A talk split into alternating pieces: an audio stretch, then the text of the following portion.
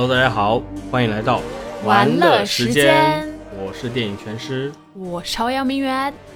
久违了，我们又回来了。然后今天呢，我们要聊的就是大热的王菲新剧《Wednesday》星期三，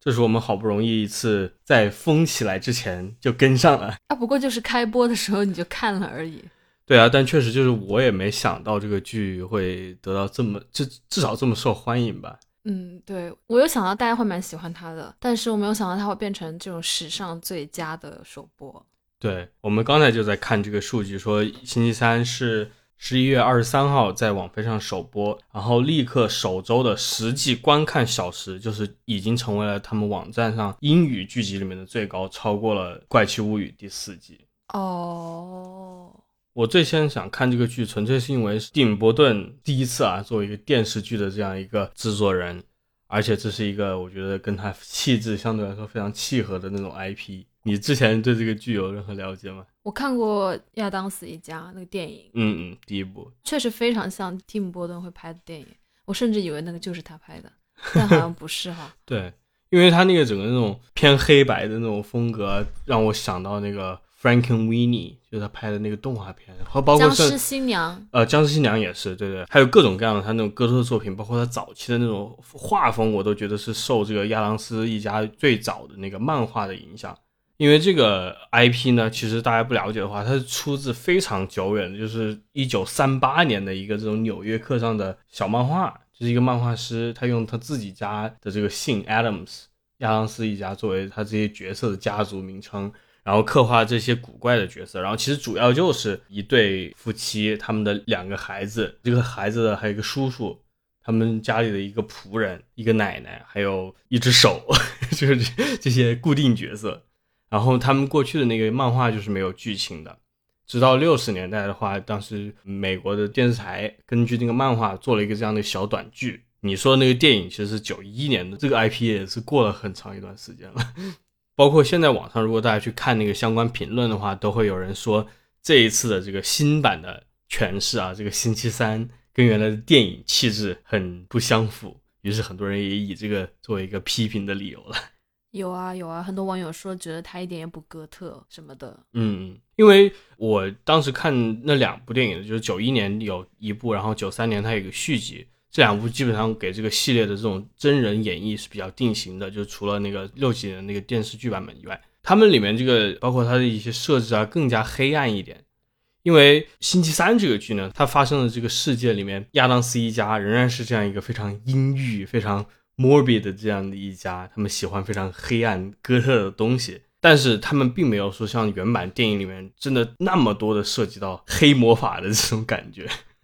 对，其实这个剧就是披了一个那种外皮吧，就我觉得它本质是一个青春校园剧。嗯嗯，很多人也说，我当时一看微博，就是最早几个看大 V，他们说说这不就是个 YA 吗？看完的人再告诉我好不好看。喜欢，喜欢对对对，但其实因为我当时看了这个，我还觉得有点耐人寻味吧。因为 YA，我觉得这个类型作为电视剧的话，拍的好的真的不多，真的不多。但是你要是拍的很好看，你就会失红。说实话，这真的就挺吃角色。就是我觉得这剧看完了，我要说一个感觉，就是只要剧情不是特别的差，然后这人物足够喜欢的话，就都还挺过得去。然后你再有加上 IP 加持或者一些特色的加持的话，它会很快的就是在这个受欢迎的程度上有一个大大的提升。你是说这个类型吗？对对，我也对。因为这像《怪奇物语》，它本质上也是，嗯嗯对，因为它是有那种一个合家欢的观众，嗯的感觉，所以它的观众群体是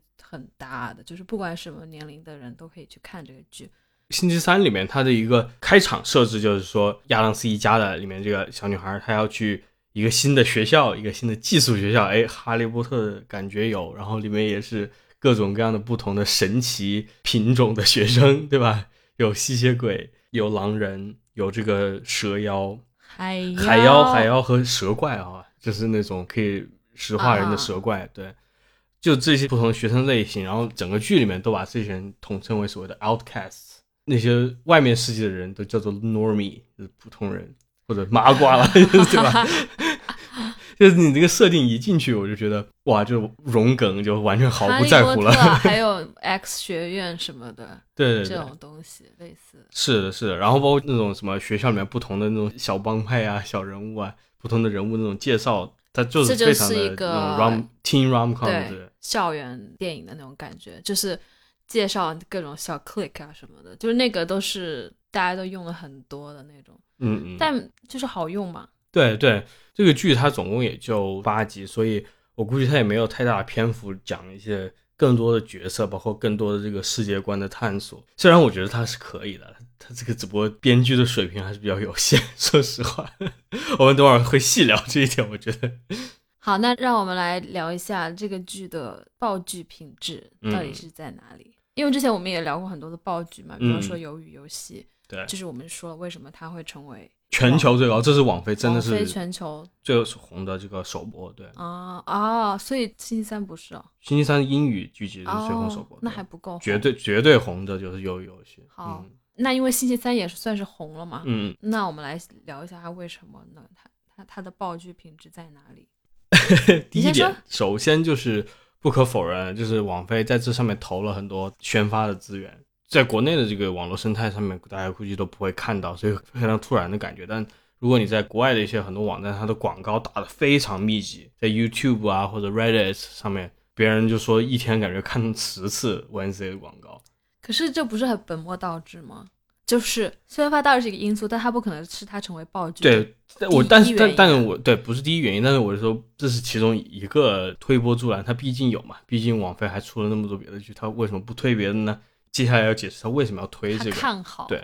第二个原因就是它是一个嗯可以长期挖掘的 IP，这个我觉得也很重要。就是很多青春校园或者 YA 啊，他们可能改编一些小说啦，怎么样？但是这些东西对于大规模的这个观众来说，还是非常新的一个东西，或者你它的本身的那种读者原著读者群体都是比较少的。但是呢，Wednesday 虽然是披了这个皮，但这个皮在至少对于美国的观众或者英语世界的观众，他都有一个模糊的印象的。大家都知道这个亚当斯一家大概是个什么样的，他们会有这样一个至少名字上的辨识度。然后第三就是真的内容方面，也可能就是这个剧的核心强点。为什么你一个人讲所有？那我讲什么？OK，核心强点，不过你也知道这个核心强点是什么，我不知道啊你。当然知道啊。你要你要要你说，你觉得第一点是什么？我觉得第一点就是他很大方的融所有最受欢迎的梗。嗯，就是首先它是魔法奇幻这个类型嘛，就是因为因为如果你首先它是一个 YA 剧，然后如果你是 YA 剧的话，那你就是你要有一点这个魔法元素的话，那就会更好拍，它就很容易是一个很受欢迎的类型。加上它还属于这个青春这个类型，然后进到这个类型的，我就我刚才说，它观众会很多嘛。第二个就是我觉得他是按照基本上是有一点大数据写作的感觉去做了那些最受欢迎的那种人物特质，就是他把那些很有潜质做爆品的那种人物都已经插进去了。比方说女主角很奇怪嘛，就是那种很可爱的很奇怪。然后呢，女主角有一个好朋友，跟她很有反差的那种，就是很有 CP 感。你知道一个剧没有 CP 它是不可能红的。这就是我其实想说的第三点是这个，就是大势 CP。对啊，反正就是他那个是很很好去配 CP 的一个两个人物特质，就是一个很很酷，一个很甜嘛。嗯，啊，对，然后还有其他的人物也是一样，就比方说他要安排两个帅哥，一个嗯，这样有虽然有些人觉得不同意是帅哥，他还是帅的啦，他一个这样一个那样，对，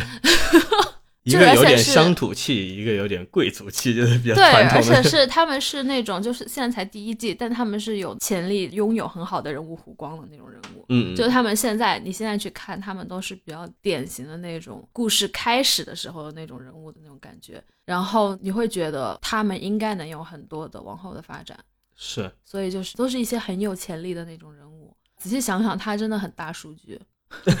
但你说到这点，就是我刚才虽然提了一下，就是他们的编剧水平一般，不过相对来说有一说一。你刚才提到，就是说你的奇幻、青春这个元素一加上去，给这个剧似乎就打了一个底。但你想想之前的莎布丽娜的这个探险，对吧？还有有一个剧也是网飞上，就是什么 Fate 什么什么 Winx Saga 那个有一个剧，现在还播第二季了，也是有这种魔法奇幻的，什么各个学院有不同元素的魔法，嗯，然后这几个剧都是以女性为主角的。但那两个剧都没有在评论上得到特别好的青睐。Sabrina 还因为它的这个原原来也有一个类似这样一个漫画 IP，所以一开始大家还有点比较宽容，直到它越来越走偏儿。那太难看了，不得不说。就我是说，这个类型它是一个好的类型，就是你进去之后很容易吸引人了。对，但你也也好看呀，也不能说你难看，只要是这个类型，什么屎我都能吃下去吧？那也是不对。不过像这个 Sabrina，我就觉得其实挺有意思的，因为我看 Wednesday，我看星期三的时候，我不停的在想到 Sabrina，因为除了这个校园奇幻以外，他们整个风格也比较相像嘛，就是都是这种哎小朋友就进入一个非常黑暗的世界，然后就很酷，有这种感觉，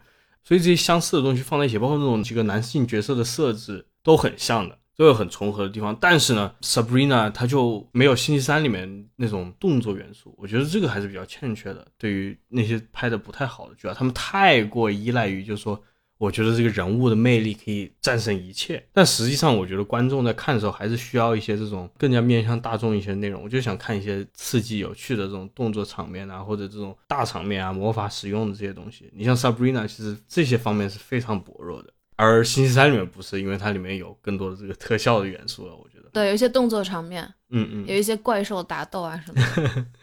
对，说实话，因为星期三它这个成本估计也是比较有限的，所以它没有做的特别出众了。但是那些东西放在里面，就是整个节奏上也是一个帮助，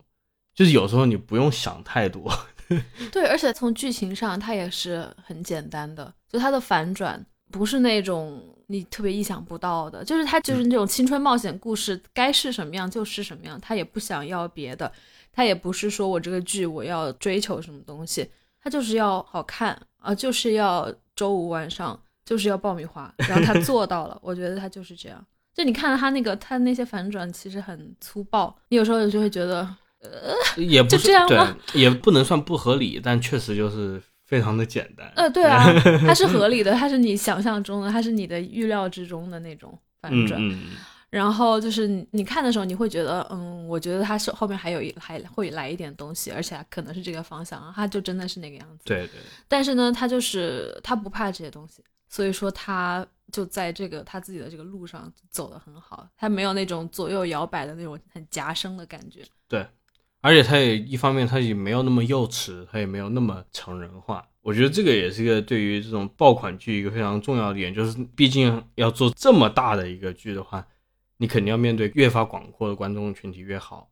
像我听到不止一个人，就是无论是中国还是外国，他们就说有些家长就在想，我的小孩，比如说现在十岁，哎，我现在想跟他一起看一些什么东西。除了这种迪士尼的动画片以外，我还跟他看什么东西？我想培养一下他这个，慢慢的让他进入这个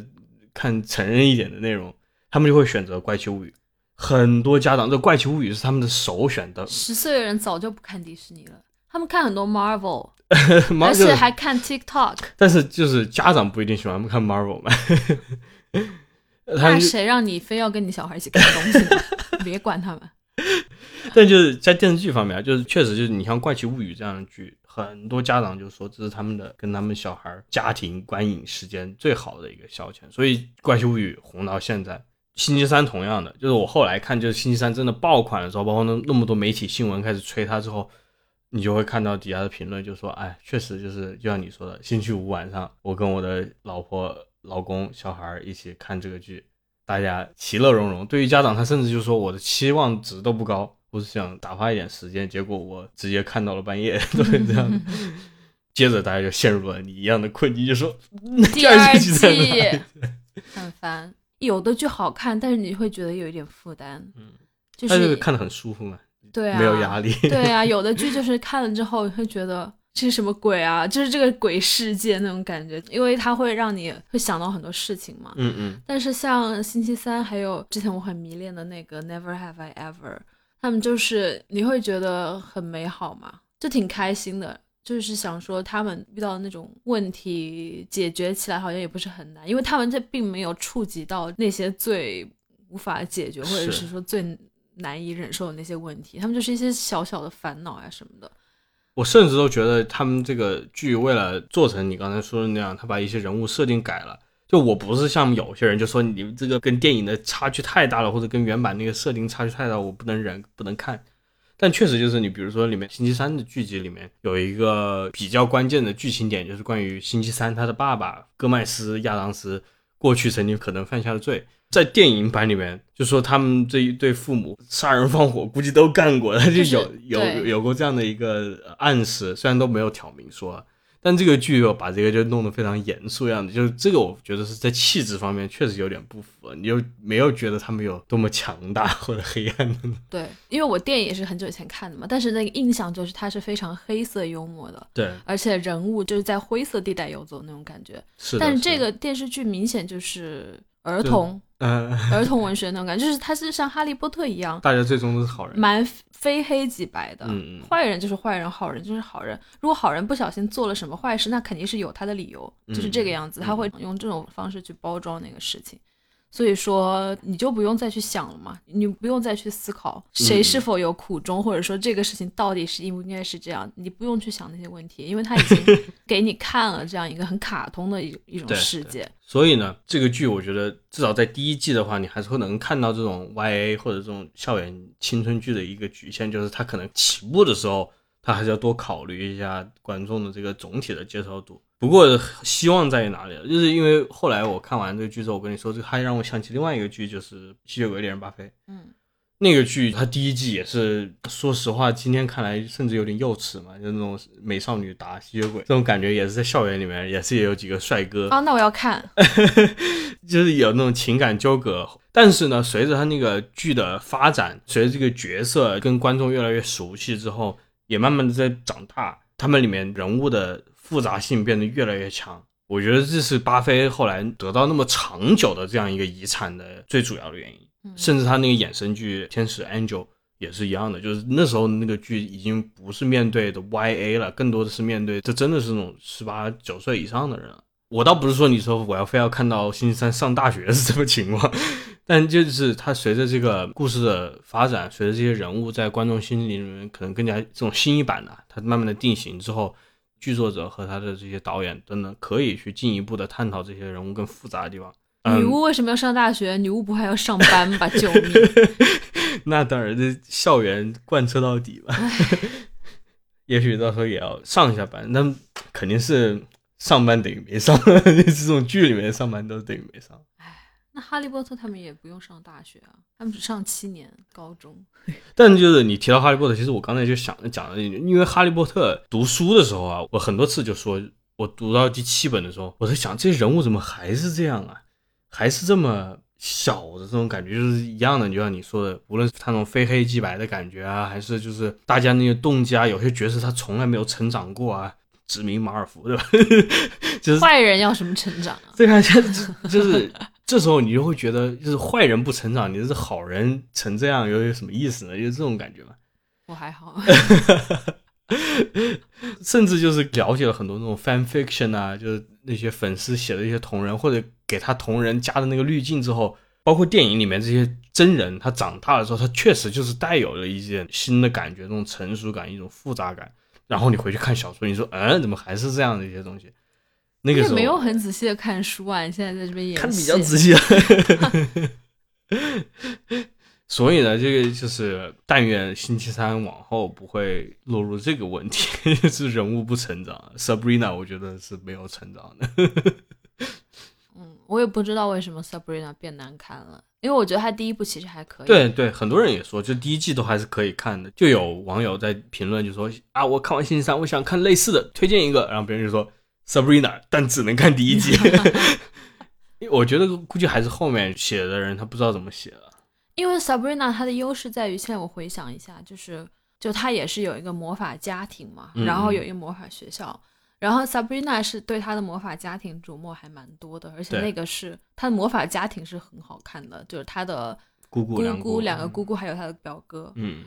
就是他们是有一些。有趣的互动，对，比较有 趣，然后人物性格也比较有趣，然后还有一些阴暗的秘密啊，就反正是有一些发掘。因为在那个星期三里面，目前他们的家庭是没有什么写的嘛，对，对，就只有学校。然后，但 Sabrina 第一集它是有家庭也有学校，嗯，所以他那个是还是不错的。但他后期就是因为他谈恋爱嘛，然后就是一个坏男孩男朋友，一个好男孩男朋友。我太无聊了，这一块真的是觉得 嗯，我倒我其实他谈谈恋爱倒不是我觉得最大的问题啊，因为他的这个问题我我等会儿也会在聊这个星期三的具体问题的时候，我觉得是相呼应的，就是说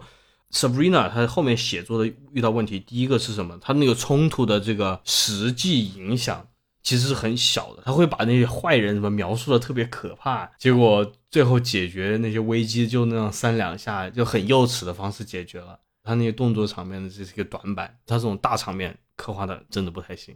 另外一点就是他想讲很多问题，他想讲这个学生，比如说性别认知啊，或者他这种种族问题啊，但是他这些问题都没讲好，他只是说讲的像表个态一样的，就是我把这些角色放在这里，用一个这种所谓的不太好听的话，就所谓那种政治正确强塞。但 Sabrina 我觉得是这一点上做的很差的，就是他把这些问题放在这里，反而让他们不严肃了。不得不说，因为我后面我看得太不认真对了。，确实也不太重要。嗯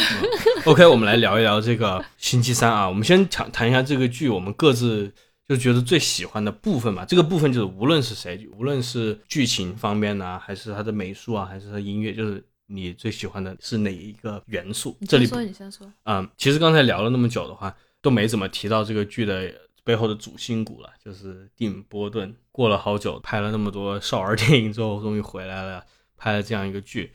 他不是只拍了第一集吗？拍了前四集这样。哈，啊，觉得不太行是吧？不是啊，没有啊，啊没有不太行啊。我我只是以为他只拍了第一集，还是至少前因为他是那个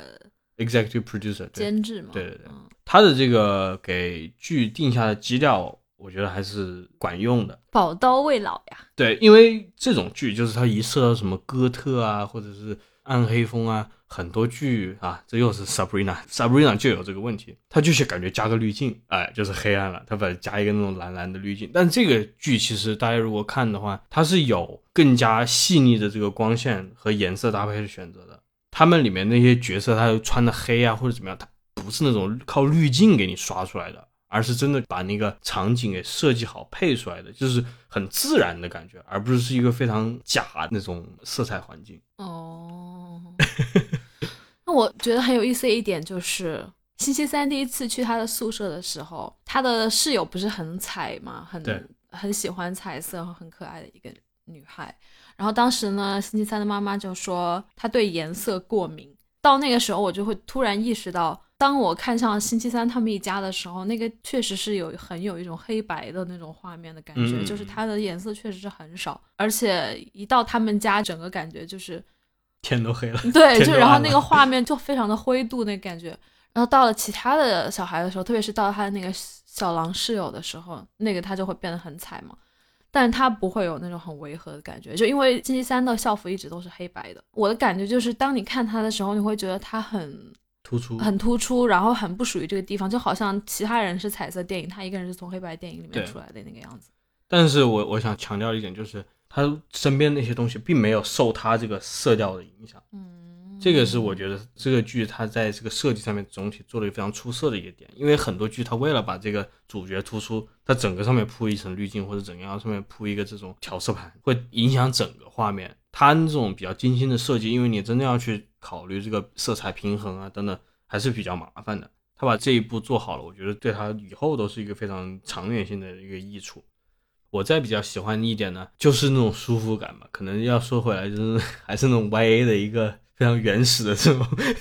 感觉，就看起来比较开心，也不算开心嘛，就确实就是没有压力。很适合一些上了五天班的人看一下。对对，这不那么漫长，大家也没有那么苦大仇深，然后剧情也有足够的发展，让你不至于看到一半想睡，醒来什么都没错过这种感觉，也不至于。啊，对，哎，但还有一个点就是，我觉得它也不至于是你如痴如醉到对对对，无法睡觉的那种，就它刚好，嗯嗯，它是一个比较好的那种，就是你会觉得很 engaged，是，但你不会觉得痴狂了那种，为它疯狂，你一定今天晚上就一定要把它看完，就没有这种感觉。对对对。对，就还是希望可以尽快看完，但是你就没有说我不看就不睡觉，它不会产生这种感觉，就是它是比较舒服的往下进行。嗯，嗯，还有一点就是回到我们开头讲到的一个关于特效方面的，就它里面虽然有一些怪兽啊，有一种特效镜头，也做的没有那么漂亮，但是总体来说还比较够看。然后它的怪兽设计，它有一种那种卡通的感觉，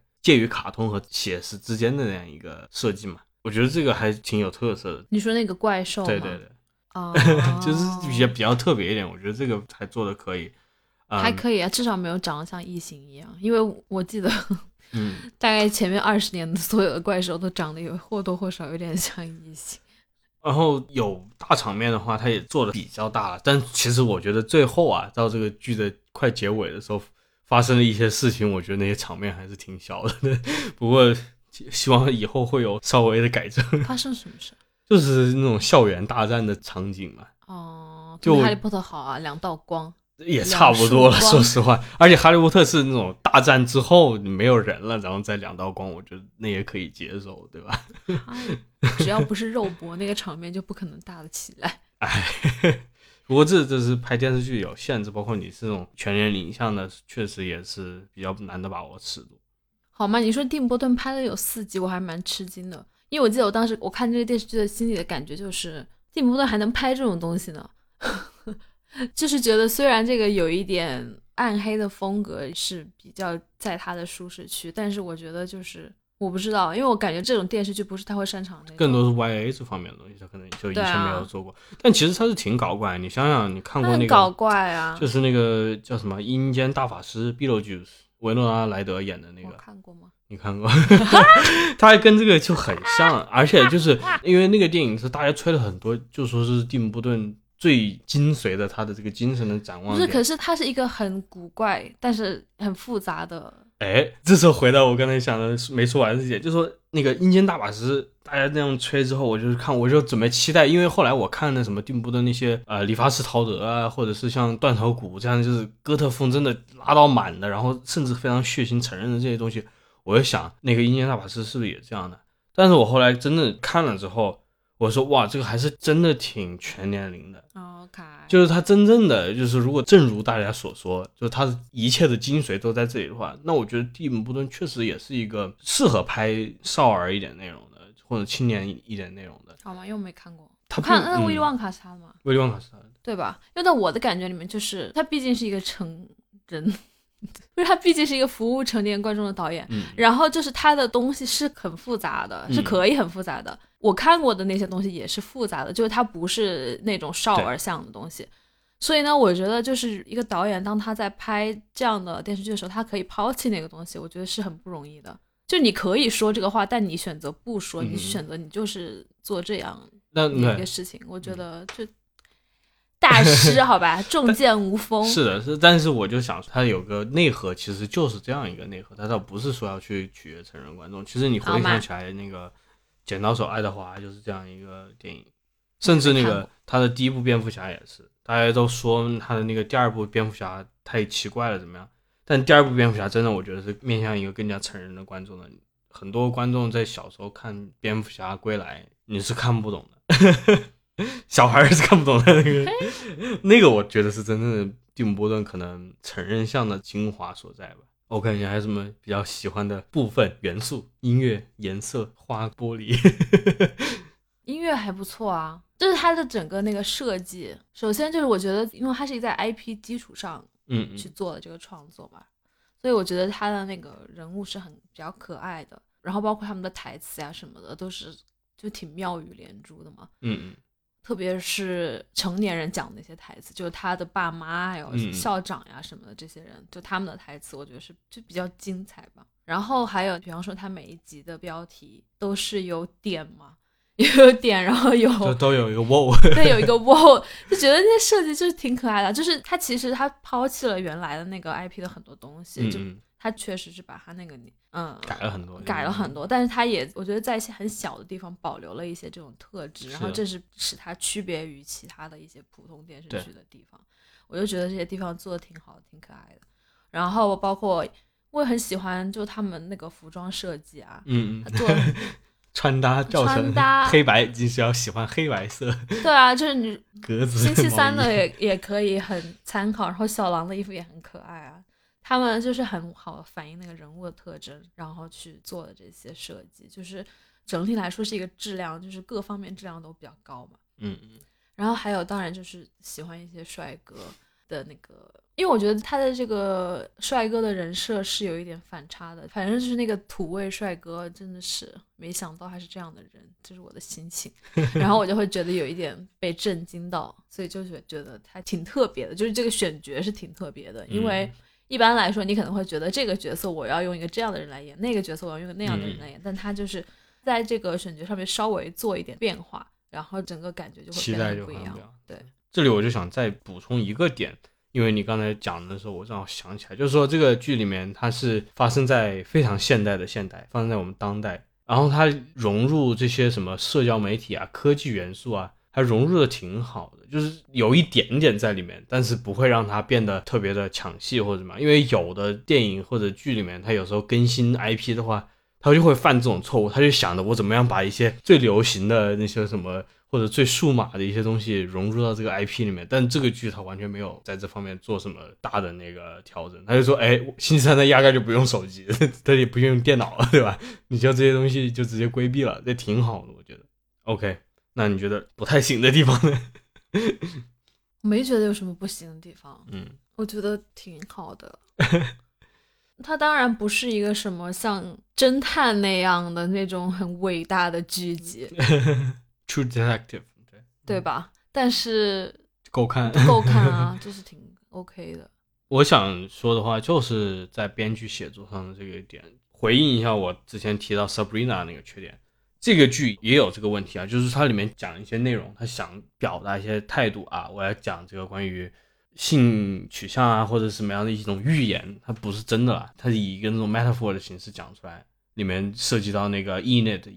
小狼的那个他爸妈什么的，跟他说你要 wolf out，他变狼。God，完全没有体会是这个点。他 wolf out 就是很明确了嘛，come out 是一样的一个表达了。然后他甚至说我要送你去参加这个夏令营，然后他说那个小狼说你要去送到我一个这种狼人纠正学校什么的，然后这个其实就是那种所谓的这种同性恋纠正纠正机构嘛。但但是就说他们里面有这样的元素不多了，有这个点我还是觉得处理的不是太好，因为现在很多这样的剧啊，就是他会讲这种更加当下的一些议题，然后这些剧作家往往都是没有在这个上面思考的特别好的，他就是想把这东西写进来。我之前看那么多星际迷航，那真的是很痛苦啊！有时候遇到这种问题，因为你不是说这些角色写的不好或者怎么样，但是他往往是把他强行推进了某种情境啊或者怎么样，然后让他们在里面显得特别工具化，就这时候这些角色失去了他们那个独特性。他是把那些角色来去很简单，就那个进程。但我的感觉是，你知道，我看这个感觉为什么我没有像你一样？就是虽然他用的那些词会让你觉得这很明显就是这个啊，但在我看来，是我小狼的这个困境，在我看来是一个很普世的 coming of age 的一个烦恼。嗯，就如果是就以我的这个来看的话，因为我觉得就是他很明显嘛，就是说他。跟别人不一样嘛，就他是这个族群，但他跟别人有不一样。他的爸妈很希望他变得跟别人一样，嗯。但是呢，就是就像小狼自己说的，他每个人都有每个人的节奏。Eventually，他也 wolf out 了呀，所以你对吧？我就觉得，所以他跟你讲的这个，就是你觉得他完全是跟性取向有关系的，我就觉得他不是那么的合。因为我就觉得他是一个很简单的一个东西，是是的，但确实就是你像这种谈论到直接说白了就出柜嘛，谈到出柜，这个也是一个 LGBT 群体里面经常讨论问题，就是说这些人他选择什么时候出柜等等，他是很看个人的，因为有时候他们确实就是他面对自己群体里面的人有个有一个这样的出柜，这时候他可能遭遇一种压力，就说你要面对更广大的世界出柜。之前呢有一个电视剧那个心跳。漏一拍吧，也是网飞的这个剧，里面有个男主角，就是他那个演员就说他是被出柜的，包括那个 Rebel Wilson，就是那个演喜剧的，在那个 Pitch Perfect 里面，呃，一个非常英国腔的那个，我想不起来。嗯，他他就是也是被另外的人，就是说拍个照，说，哎，你看我们是什么什么，就是这个话题，他既然用了这样的语言的话，你很难去摆脱这种联想，就是你说的那个是完全正确的。他只不过就是这两个问题在表达上有个非常强的契合点，倒不是说他非要去像我那样解读，只不过是因为它里面运用这些元素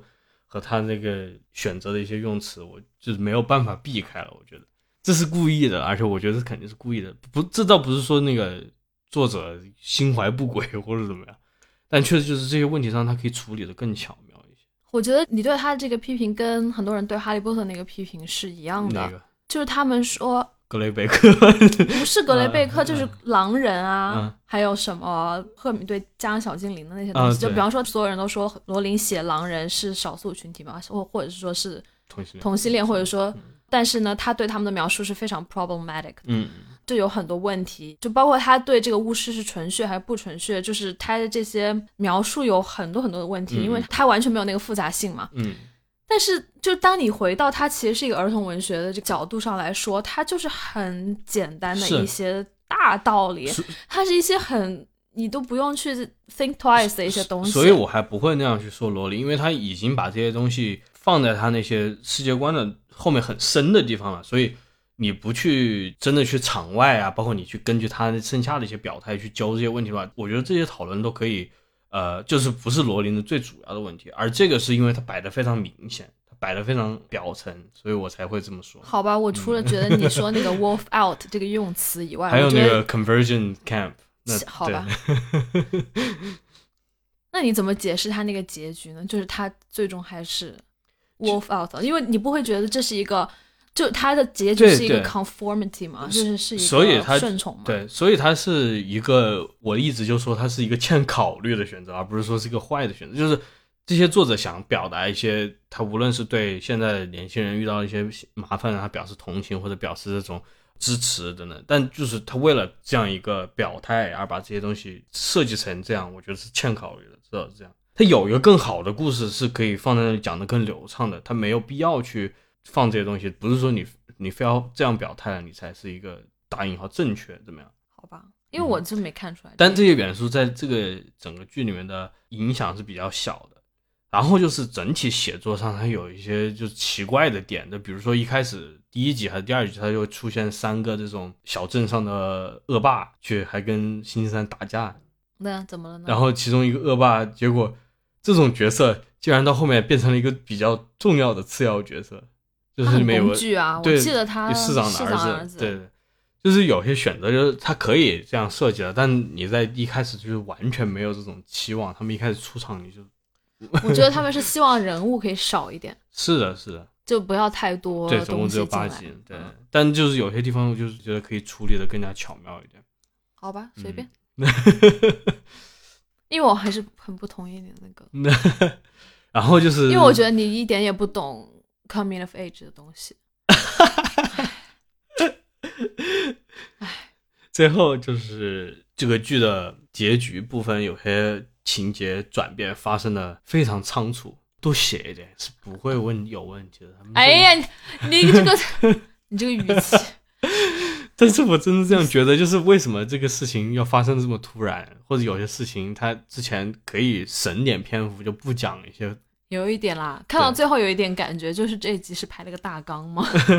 就这个事情发生了，然后三分钟之后那个事情要 也要也发生了。赶紧，要把它全部都过一遍。对，所以他最后一集是有一点大纲的感觉，嗯就是他那个故事没有血和肉了，只有那个骨头，发生太快了，赶场了。但是嗯。没关系啦，就因为如果比方说那个给他们的预算是八集，然后他们写不完了，你把它弄掉也也是可以。是，你到现在你别说了，现在都还没续订呢，就是没正式宣布了。网飞还要摇钱树，还要不要了？摇钱树肯定要就看具体的情况了，人家说最早说不定都是二二四年年初呢，争取在二三年年底出来吧，看他们能不能 赶得上。OK，这个剧里面哪些演员是最出彩的？演员，嗯或者角色？你说吧，我还好哎。首先就是星期三嘛，我觉得他们这个选的还挺好的，因为这个剧里面一个噱头就是说，哎，新老星期三都在里面。老版那个就是九一年、九三年这两部电影里面的星期三是那个克里斯蒂娜·里奇演的，非常有气质、非常独特的一个表演。它里面那个角色看完之后，给你打下深深的印象。你怎么样在这个基础上进行创新？这次他们选的这个 Jenna Ortega，她其实是没有那个原来的克里斯蒂娜·里奇那么的冰冷和真的吗？冷漠。因为我我印象里面那个里奇演的是很小大人的感觉，是他，但就是他特别的出离，因为他感觉有时候比他父母都成熟嘛，啊他就要制造这种反差，就是因为哦他父母是非常呃有激情的人，对吧？他要他要去制造这种反差。好的，但是这个里面，杰娜她要在一个这种平衡里面游走嘛，她就不能真的是我变得特别的出戏，我被我的感情给冲昏了头脑，嗯基本上完全没有这样的，她还是要控制在这个范围之内，你要看出一点感情，但是非常不外露，但是又足够让你看到一点。对，然后所以当他有一点点转变的时候，就会变得你就会觉得特别感哇动哇，哇！对，对啊很多人就疯狂截图，gif gif 满天飞。磕一些 CP，实力挖糖。然后的话，我比较不同意你的，就是我觉得这两个男呃男主角目前就都还一般吧，也不差了，当然，我没有说他们很好呀，那确实都比不上我们 Paxton。对帅哥，我觉得都难说。一往后吧，看他们，特别是那个 Xavier 那个长发造型，我实在是啊，也不是说丑，但就是确实我觉得那个发型不太适合他。你太不懂帅哥了，你真对帅哥一点也不懂。就是那个女主角，我第一次看到她的时候，我就觉得她长得蛮哥特的，因为我觉得她的眼窝嗯那边颜色很深，她就是有一种长期没睡好、懒的生活在地下室的那种感觉。In a good way，好吗？但她对就是他就是有这种感觉。我后来看就是看了一下他的小采访什么的，就 Jenna Ortega 他平常说话的时候叫什么本能的就会瞪大眼睛，然后因为他眼睛特别大，他的那个眼珠子也很大，所以就感觉就是两个黑黑的眼珠子就突然停顿了一下那个地方，就是我觉得这个融入到这个剧里面就很合适，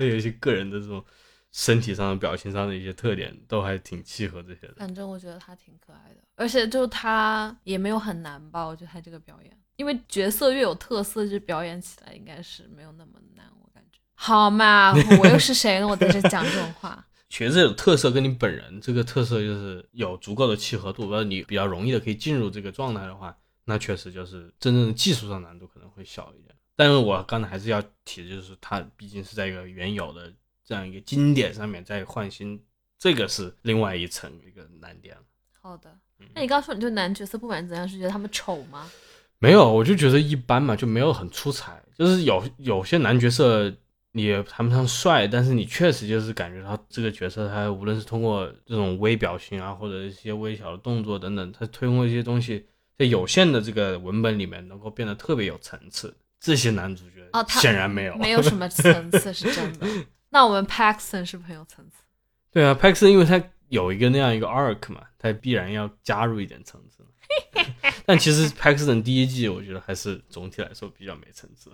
他第一季就是一个笨蛋帅哥，对对，但后面所以你这个很看后面的这个写作了，这个是可以救回角色的。唉算了，我不要。好了，层次是很重要的，嗯因为我想起了我看的另外一个王菲是王菲的剧嘛，嗯嗯我变美的那个夏天》，啊，对，